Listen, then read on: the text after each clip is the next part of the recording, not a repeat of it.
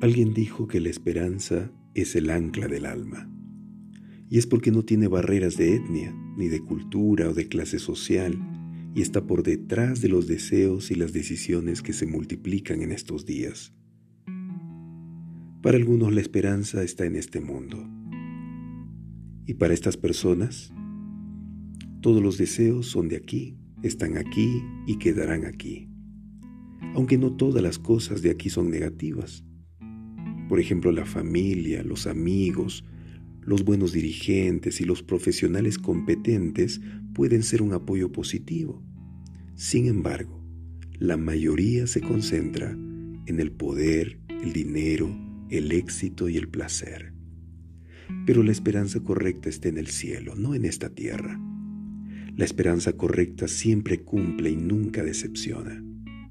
La esperanza correcta brilla más cuando la hora es más oscura, motiva cuando el desánimo aparece, canta cuando todas las melodías se silencian, escucha respuestas cuando nadie está hablando, supera los obstáculos cuando nadie está ayudando, enfrenta dificultades cuando nadie se está preocupando, sonríe confiadamente cuando nadie está sonriendo tiene las respuestas cuando nadie está preguntando y osa dar cuando nadie está repartiendo. Y es más, la esperanza correcta trae victorias cuando todos están perdiendo. Amigos, la esperanza no es un estado de ánimo, no es un pensamiento positivo. La esperanza es una persona. La esperanza es Jesús. Y saben, Jesús vivió la vida que no podíamos vivir y recibió los golpes que nosotros no podríamos soportar. ¿Y sabe por qué lo hizo? Porque Él quería ofrecernos una esperanza a la cual nosotros no podríamos resistir. Elijamos la esperanza correcta. Elijamos a Jesús. Él se encargará de los resultados.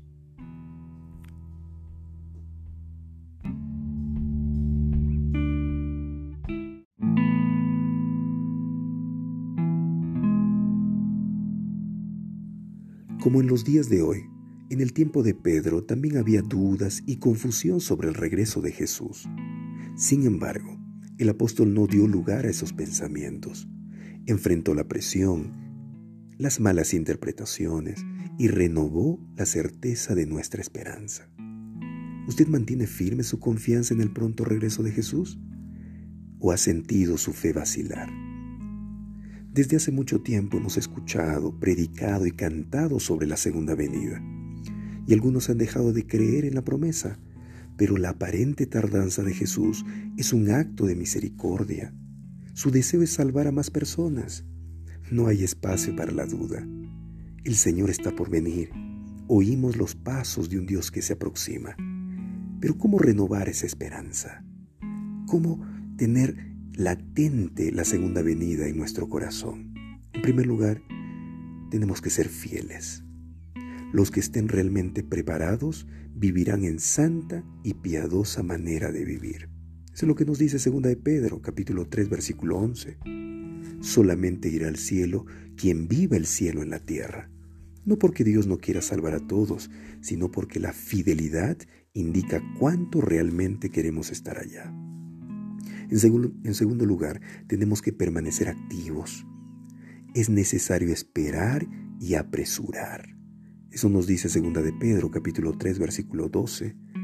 Y debemos esperar y apresurar de manera intensa la venida de Jesús con comunión diaria, estudio de la Biblia y oración, esperamos a Jesús, pero también enfrentamos así al enemigo, entendemos el tiempo de Dios y estamos siempre preparados para su regreso.